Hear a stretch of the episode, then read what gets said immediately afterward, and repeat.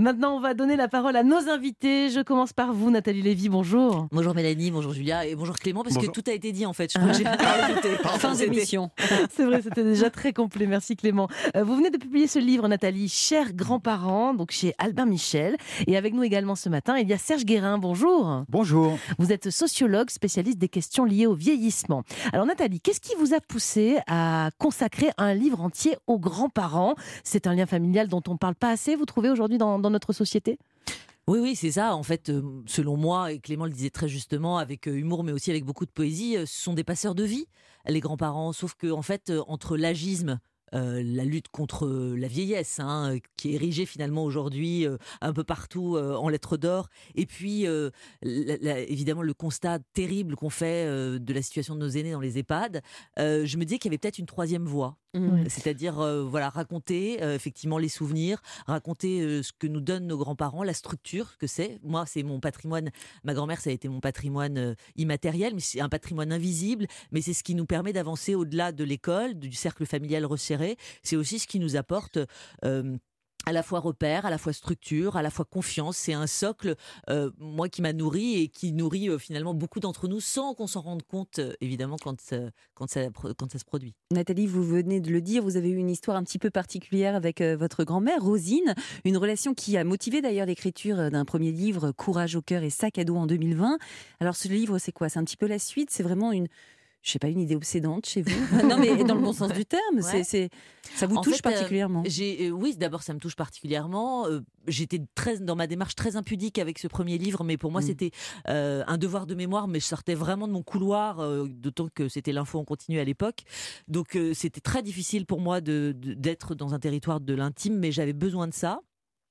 Et puis, euh, et puis je me suis dit, mais euh, au fond, euh, il y en a plein des artistes qui ont, qui ont à raconter Bien des sûr. choses sur D'ailleurs, leurs dans votre livre, il y a énormément Bah de témoignages hein, de, de plusieurs personnalités, Marc Lavoine, Julie Gaillet, Yannick Noah.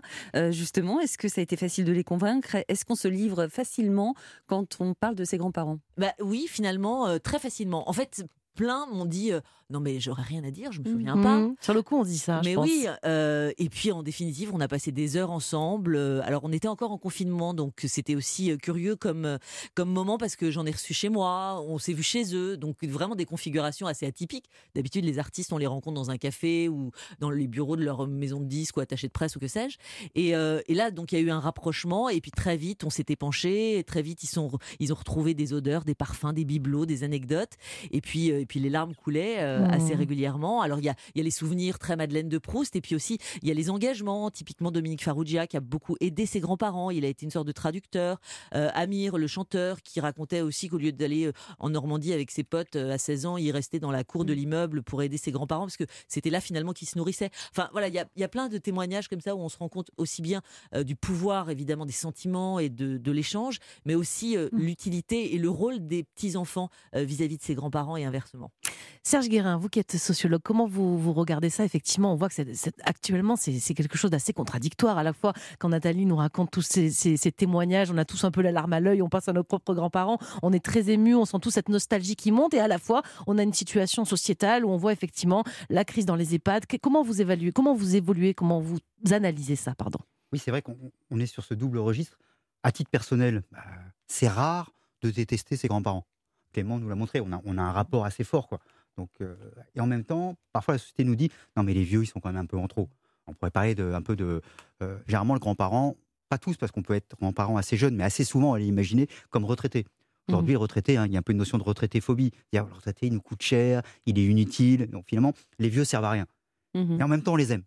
En tout cas, les nôtres. Est-ce qu'on aime les vieux? On n'est pas sûr, mais on aime les nôtres. Et puis, de temps en temps, on se réveille en se disant Au fait, un jour, je risque d'être vieux. Donc, en ça. fait, si je les aime pas, c'est-à-dire que je m'aime pas demain. Et puis que mes Euh, enfants m'aimeront pas, mes petits-enfants m'aimeront c'est ça, peut-être qu'est-ce qui pas. va se passer On va tous être Ouais. le vieux d'un autre, hein, ça c'est sûr. Normalement, et ça démarre d'ailleurs assez tôt. Bien même sûr. dans, je sais pas, dans une crèche ou même dans un hôpital, là, quand les enfants naissent, ben, un bébé de trois jours, il est trois fois plus vieux qu'un bébé de un jour. Quoi. Ça. Donc, finalement, il est déjà super vieux. Parce qu'on ne croise pas tant que ça de gens qui sont trois fois plus vieux que nous. Hein, ce. Donc, là, dans ce rapport à, à l'âge, il est, il est quand même euh, très c'est vrai qu'on a l'impression qu'ils sont Mm. vieux. On dit grands-parents, papy, mamie. Pour nous, ce sont des vieux. Mm. Mais aujourd'hui, en fait, si on regarde vraiment d'un Mm. point de vue sociologique, en général, on devient grands-parents aux alentours de 50 ans. Donc on est hyper jeune à Pour 50 moi, ans. c'est dans deux ans. hein. C'est je suis ça. prête. Julien Voilà, prête. prête C'est bon, voilà. Non, c'est ça. Et Il y a deux éléments. Un, en effet, ça peut arriver assez tôt.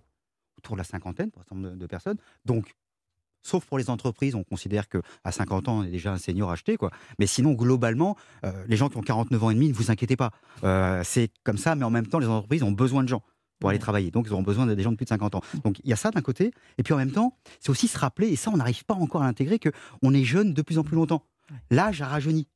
Bazar de sort.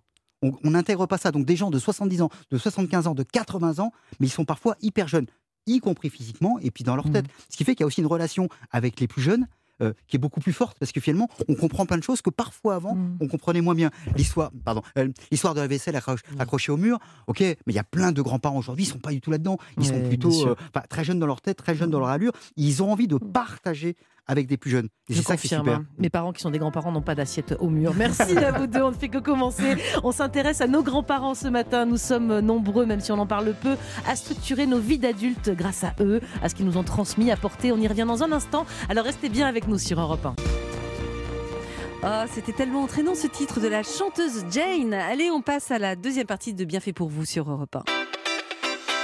Europe 1, bien fait pour vous.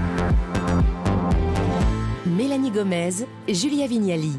Vous écoutez Europe 1 et on vous propose cette question ce matin dans notre émission. Qu'est-ce qu'ils vous ont apporté vos grands-parents dans la vie? On parle toujours euh, de ce lien avec euh, nos invités, le sociologue Serge Guérin, mais aussi la journaliste Nathalie Lévy qui vient de publier ce livre, Chers grands-parents, et c'est paru chez Albin Michel. Nathalie, quand vous parlez de votre grand-mère, vous dites qu'elle vous a transmis, tout à l'heure vous le disiez, un patrimoine immatériel, mémoriel et culturel. Et carrément, vous ajoutez votre supplément d'âme Waouh, c'est énorme. Ah ouais, mais c'est vrai. Mais c'est quoi Mais c'est quoi alors Mais je pense que oui, elle m'a, elle m'a complètement structurée. Je pense que je serais pas celle que je suis, euh, à peu près équilibrée, euh, à peu près vaillante, euh, capable de mettre un pas devant l'autre. Mais si qu'est-ce qu'elle vous a dit pour vous Mais je pense que c'est, à ce point-là. Mais c'est très inconscient. C'est la force qu'elle m'a insufflée. C'est des petites choses totalement, voilà, anodines. Mais elle avait cette phrase. Elle disait toujours t'as tes deux bras, t'as tes deux jambes, t'avances. Voilà. Mmh. Ou euh, elle, elle, était, elle disait aussi, euh, je, je suis capable de, faire tomber la montagne d'en face avec le petit doigt, avec la force du petit doigt. Donc il y avait quelque chose. Bon, elle a été veuve à 29 ans, elle a traversé la Méditerranée, elle a été déracinée, elle a élevé ses enfants toute seule, etc. Sans jamais refaire sa vie. Elle a, elle a conduit sa mini euh, alors que euh, voilà, elle c'était, euh, elle, elle, a avancé toute seule, elle s'est construite toute seule dans une génération où c'était moins évident. Et, et voilà, et je pense que ça, ça fait partie des choses qui m'ont, mm. qui, qui, ont transpiré et que voilà, et dont j'ai hérité. Mais Nathalie, entre autres, hein. on peut se demander quand même que tout ce dont vous parlez, c'est aussi un héritage que peuvent nous transmettre parfois nos parents, quand même. Euh, en quoi c'est différent et peut-être plus puissant quand c'est une grand-mère qui vous offre tout ça, qui offre tout ça à sa petite fille? Mais non, mais c'est différent le rapport aux parents. Le rapport aux parents, il est comme le rapport à l'école. Euh, évidemment, il y a le savoir-vivre, il y a le savoir-être, mais les grands-parents, euh, ils nous apportent quelque chose en plus. Il n'y a pas de comptabilité dans le temps, il n'y a pas de comptabilité dans l'apport.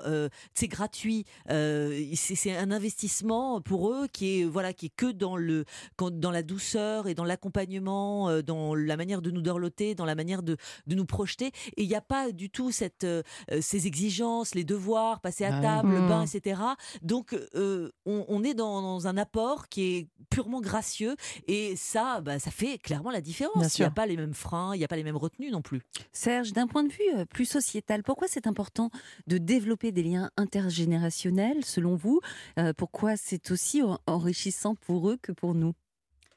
L'élément absolument majeur, c'est une société sans lien, une société sans passé, c'est une société qui va tout droit à la barbarie. Euh, en fait, on a besoin simplement de savoir d'où on vient. La les mémoire, racines qu'on a, la mémoire. On n'est pas là. Euh, les animaux, ils n'ont pas de mémoire. Nous, nous, on a de la mémoire. On a besoin de savoir. Et donc, si d'un seul coup, je suis là, euh, le nouveau monde, puis il n'y a rien avant, ben, d'où je viens, qui je suis, mmh comment je vais. donc, j'ai besoin de ça. Donc, les grands-parents, de ce point de vue-là, sont un peu des passeurs. Ils mmh sont la traduction physique, visible, orale de ce qui s'est passé avant. Ils nous racontent il nous rappelle qu'on n'est pas arrivé comme ça, quoi. Mmh. Il y a eu des gens avant nous. Et on a besoin de le savoir. Et que s'il y a eu des gens avant nous, il y aura peut-être des gens après nous. Donc ça nous permet aussi de nous projeter dans le futur parce qu'on a les grands-parents avant. Alors, nous sommes sur, sur Europe 1 et nous célébrons les grands-parents ce matin. Alors, justement, elle témoigne dans votre livre, Nathalie, c'est la chanteuse Joyce Jonathan. Elle vient de nous rejoindre en ligne. En ligne. Bonjour, Joyce. Bonjour. Alors, vos grands-parents étaient, euh, étaient tunisiens. Qu'est-ce que vous avez hérité d'eux de plus important, vous pensez? Oui, alors mes grands-parents maternels euh, étaient tunisiens et, euh, en effet, euh, je remercie Nathalie qui m'a permis de, les revoir à nouveau, en fait, parce que elle a une vraie pertinence dans ces questions. Et je pense que ce livre, il permet de, rencontrer les grands-parents de, chacun de, nous, en fait, qui témoignons. Moi, ce qui m'a apporté, c'est un optimisme extraordinaire, parce que ils sont arrivés en France, euh, je pense que c'était dans les années 70, un petit peu avant, peut-être en 65.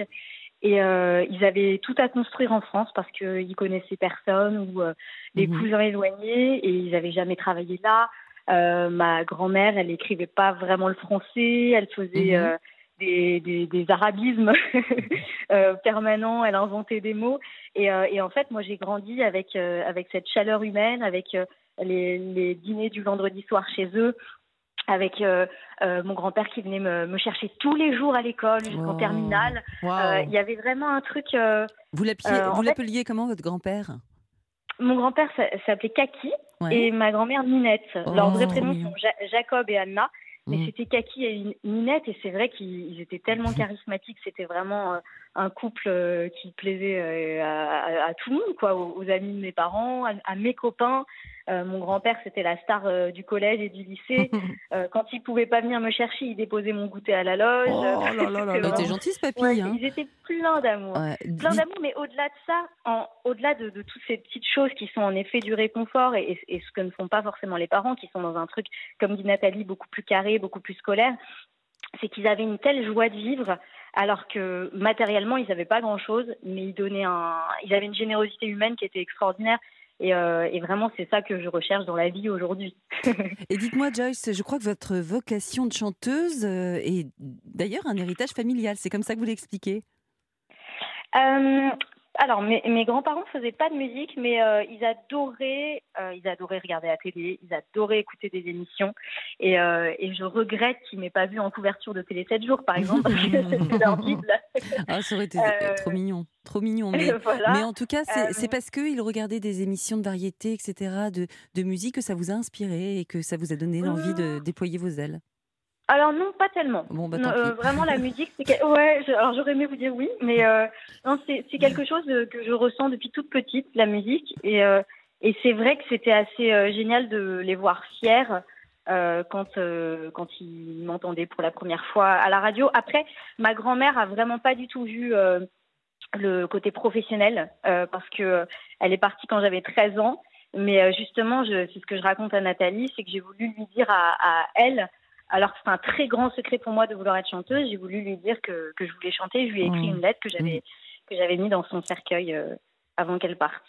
Merci beaucoup Joyce Jonathan d'avoir témoigné sur Europe 1. J'en profite au passage pour signaler à nos auditeurs la sortie de votre nouveau mini-album. Ça s'appelle L'amour. Euh, eh bien voilà, peut-être qu'on va marquer une courte pause, non? Merci à vous deux. On va revenir dans quelques minutes sur les liens avec euh, nos grands-parents. Alors pour certains, ça demande d'ouvrir la boîte à souvenirs et pour d'autres, les liens, ils sont déjà là. Ils nous ont transmis beaucoup, nous ont aidés et puis euh, vient notre tour. On va voir tout ça. À tout de suite sur Europe 1. Europe 1, bien fait pour vous. Julia Vignali, Mélanie Gomez. On est avec vous jusqu'à midi. Bienvenue si vous nous rejoignez sur Europe 1. Il est 11h30 et nous sommes toujours avec Serge Guérin, sociologue spécialiste des questions liées au vieillissement, ainsi que la journaliste Nathalie Lévy. Alors, parmi les personnes que vous avez interviewées pour votre livre, Nathalie, pour parler justement de leur relation avec leurs grands-parents, il y a aussi ceux qui ne les ont pas connus, comme Philippe Labro ou Michel Onfray. Et les deux euh, parlent d'une sensation de manque, de vide presque. Hein. Oui, c'est ça, à tel point par exemple que Michel Drucker, que vous connaissez mhm. tous euh, évidemment, euh, s'est créé en fait des grands-parents. Il est allé chercher en Jean Ferrat en Aznavour ou que sais-je, des personnalités comme ça qui l'ont aidé à grandir. Euh. Nathalie, euh, je crois qu'il y a quand même des, héritages moins faciles à porter parfois.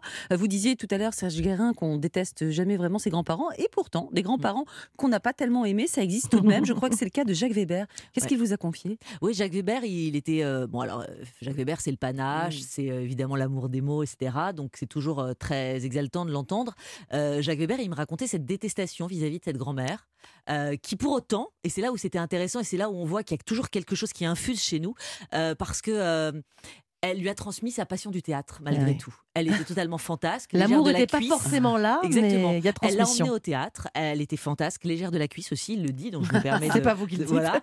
Et, euh, et pour autant, c'est c'est grâce à elle qu'il y a eu à la fois cette fantaisie, à la fois euh, euh, la commedia dell'arte comme ça, à la fois l'amour des mots. euh, et bah, il s'est quand même construit à travers elle et il la raconte. Mm. Alors oui, il y a eu, il y a eu un rejet, mais Ça l'a construit quand même, ça l'a exactement, habité. ça l'a fondé d'une certaine manière. Serge Guérin, on l'a dit depuis tout à l'heure, mais les, les grands-parents d'aujourd'hui ne sont pas les grands-parents d'hier. Vous avez même évoqué, vous avez écrit un livre sur le sujet qui s'appelle La guerre des générations aura-t-elle lieu qui traite de la différence générationnelle entre les jeunes, leurs parents et leurs grands-parents. Alors cette différence, elle est vraiment abyssale, comme on l'imagine, entre les grands-parents et les petits-enfants? La réponse est non. Voilà, c'est une idée reçue alors. Il y a deux éléments. D'abord, cette notion de réciprocité qui a été évoquée. C'est-à-dire qu'avant, globalement, j'apprenais auprès de quelqu'un de plus âgé. Et ça marche encore comme ça en grande partie. Mais les gens plus âgés apprennent aussi des choses avec les plus jeunes. Par exemple, on a tous entendu quelqu'un, euh, je sais pas moi, qui a 75 ans, qui va dire c'est ma petite fille qui m'a réparé mon téléphone, quoi. Ouais. Et il le dit pas en disant oh je suis passé pour un idiot. Non, Il est admiratif. Ils sont même contents, ouais, Mais bien sûr, c'est super de voir sa petite fille qui aide sur un élément. Et la petite fille, évidemment, elle est hyper fière d'avoir aidé le grand-père. Et ça ne veut pas dire que sur un autre sujet, elle va pas demander au grand-père. C'est ça qui est génial. Donc cette notion de réciprocité, elle est très forte. Et par ailleurs, en effet, il n'y a pas tant de différences. Bien sûr qu'il y a des différences, et heureusement. Heureusement que quelqu'un de 80 ans n'est pas pareil que quelqu'un de, de 10 ans. Sinon, ça serait quand même un, un peu Mm. embêtant. Mais ils Donc, regardent tous Netflix aujourd'hui. Par exemple, regarder des choses. Euh, Et puis évidemment, nos grands-parents euh, vieillissent ou tombent malades. Vous avez traversé ça, Nathalie? Vous avez été aidante euh, auprès de votre grand-mère? Évidemment, j'imagine que ça n'a pas dû être facile, ce moment où ça bascule. Oui, alors j'ai un peu de mal avec le terme d'aidant parce que je me suis jamais considérée comme telle. Je l'ai découvert d'ailleurs euh, à cette occasion. Euh, moi, je suis une aimante. En fait, je suis une petite fille euh, dévouée, c'est vrai, à sa grand-mère. Donc parce plus que- aimante que Ouais, aidante. vraiment. Ouais, ce que vous avez ressenti. Alors évidemment, il y a toute la partie logistique, médicale, etc. Mais, mais bon, j'étais une petite fille, ni plus ni moins. Qu'est-ce que vous pourriez conseiller, vous qui êtes passé par là, ou justement aux petits-enfants euh, euh, de grands-parents qui nous écoutent Oui, mais qui se disent peut-être c'est à Ouais, mes parents de gérer ouais. ça, pas à moi. Moi. ouais. Qu'est-ce qu'on peut leur dire? Ce que je peux conseiller, euh, c'est évidemment de s'appuyer sur la famille et d'avoir euh, des sources de, de, luminosité par ailleurs, parce que c'est ça devient très vite Mhm. un sacerdoce, ça devient très compliqué, Mhm. parce qu'il y a l'aspect euh, évidemment. Euh, euh, médical avec euh, des choses qu'on voit auxquelles on ne devrait pas avoir accès a priori quand Mhm. on est dans ce rapport euh, il y a la décrépitude donc du corps il y a aussi l'esprit il y a le syndrome du glissement donc on, on voit aussi cette personne qu'on a tellement aimée Mhm. basculer euh, avec avec tous les avec tout ce que ça comporte évidemment Mais ça valait le coup vraiment de passer ah par ouais, là aussi. l'ai Ouais. prolongé deux ans, ma mamie, Ouais. chez elle, à domicile, dans ses meubles et dans ses bibelots. Voilà, on a pu contourner ce qu'est évidemment l'EHPAD. On a pu contourner ça. C'est pas donné à tout le monde. Non. On a, mis- on avait vraiment mis en place une petite entreprise Ouais. autour d'elle. Mais encore euh, faut-il le, le pouvoir. Et on n'est pas dans un Mm. dispositif aujourd'hui qui nous le permet vraiment. C'est vrai, hein, on a l'impression aujourd'hui que Mm. bah, avant on vivait plus avec euh, nos anciens, et, euh, oui. les prenait chez nous. C'est d'ailleurs euh, euh, toujours le cas dans certaines cultures. Pourquoi Mm. ça a quand même un peu disparu en France On peut dire ça? Euh, Est-ce que on pourrait peut-être revenir en arrière justement avec les scandales qui ont éclaté euh, récemment?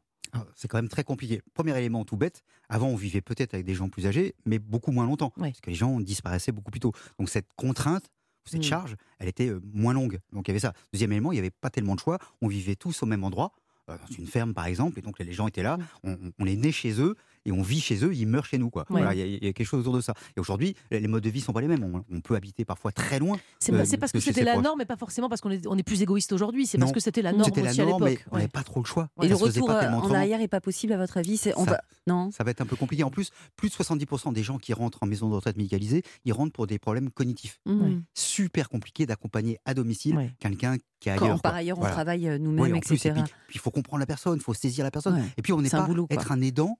Euh, ok, il y a le côté aimant, mais on n'est pas là non plus pour, je sais pas moi, faire la toilette intime. Ça, on n'est pas pas là pour les essayer de comprendre les euh. choses. Donc on risque de se tromper. Donc il y a besoin. Et on peut être continuer d'être aidant même quand la personne est accueillie en maison de retraite médicalisée. Bien sûr. On, on peut venir. Le lien Rappeler ne s'arrête pas. On peut continuer de venir. Mm. Euh, et qu'est-ce que vous pensez, vous, Serge, des solutions euh, comme les colocations intergénérationnelles dont on parle de plus en plus? Comme ça, sur le papier, ça fait rêver. Mais Bah qu'est-ce oui. que vous vous en dites, vous? C'est bien gentil, Ah, euh, mais ça marche pas. Pourquoi Ah bon Bah parce que c'est très compliqué à organiser. Et puis, euh, mamie qui va accueillir euh, Une une, jeune jeune, fille, de 20 euh. ans, est-ce que quand vous êtes parti chez vos parents à 20 ans, est-ce que vous avez vraiment envie de vivre chez mamie? Et Non, mais inversement. bon, si Mais- ça m'apporte, Bah je sais pas. pas. Si ça fait du Bah, bien, déjà, faut un pas hésiter. ouais. Mais, euh, mais euh, C'est pas la statis- À grande solution, échelle, voilà. ça, ça, Ouais. Enfin, c'est statistiquement, ça marche on a- pas. C'est- il y a- ce qui est intéressant aussi, c'est qu'il y a des colocations générationnelles. Deux personnes qui ont, alors, qui sont autonomes, hein, Ah. mais qui ont 65, 70, 75 ans, En qui décident Exactement, en coloc. Elles se mettent en. Trop même le monde HLM propose des solutions autour de ça, parce que finalement, on peut partager des choses. Nathalie, même si on aimerait évidemment que nos grands-parents soient éternels, on sait que malheureusement c'est pas le cas. Euh, ces personnalités qui se sont confiées à vous, euh, elles vous en ont parlé hein, de la disparition de leurs grands-parents. Est-ce que c'est ce qui rend, vous avez l'impression aussi, nos rangs, peut-être nos, nos- nos liens encore plus précieux? C'est parce qu'on sait que ceux-là, avec nos grands-parents, bah, ils sont pas voués à durer éternellement.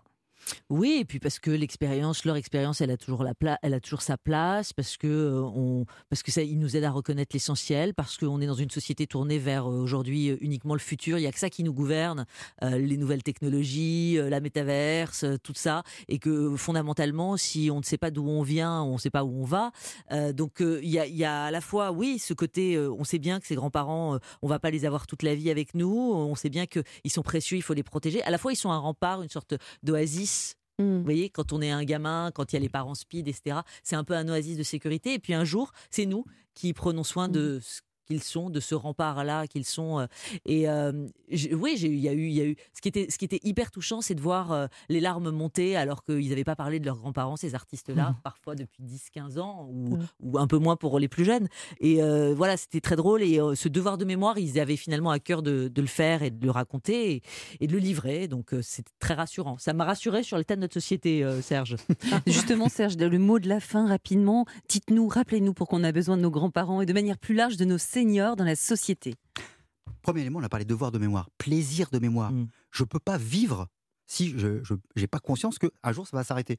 Et des vivants devant moi qui sont des grands-parents, ils me rappellent qu'un jour ça va s'arrêter. Mm. Donc ça, c'est un élément majeur. Pourquoi sinon se lever le matin en se disant oh, je verrai dans 150 ans Ben non, là je sais bien que demain je suis peut-être plus là. Et donc j'ai intérêt à le faire. Ça, c'est le premier élément. Deuxième élément, en effet, on ne construit pas un projet de société sur du sable. On le construit sur des racines, donc sur les autres, donc sur ceux qui étaient avant nous. Puis troisième élément, rappelons que grands-parents, pas grands-parents, retraités, pas retraités, l'utilité sociale. On peut être utile de plein de manières, pas seulement en travaillant, mais être utile avec l'autre, être utile parce qu'on aide un autre. Je rappelle que les grands-parents, c'est 23 millions d'heures par semaine pour s'occuper des, Des petits-enfants. gardes, des, gardes Ah oui. des petits-enfants, Vous notamment. imaginez s'ils n'étaient pas là Si les grands-parents se mettent en grève, On est mal. ça va être coton. Ah non, déconnez pas les grands-parents. Le monde associatif, le monde informel, le monde de, de l'aide, le monde des aidants, et ainsi de suite. Donc on a besoin de vous. Non, voilà. Merci beaucoup. Merci à vous deux d'avoir accepté notre invitation sur Europe 1 pour parler des liens avec nos anciens. Je rappelle bien sûr votre livre sur euh, ce sujet, Nathalie Lévy, Chers grands-parents, et c'est paru chez Albin Michel. Et pour vous, Serge Guérin, je, je signale que vous allez très bientôt hein, publier un ouvrage,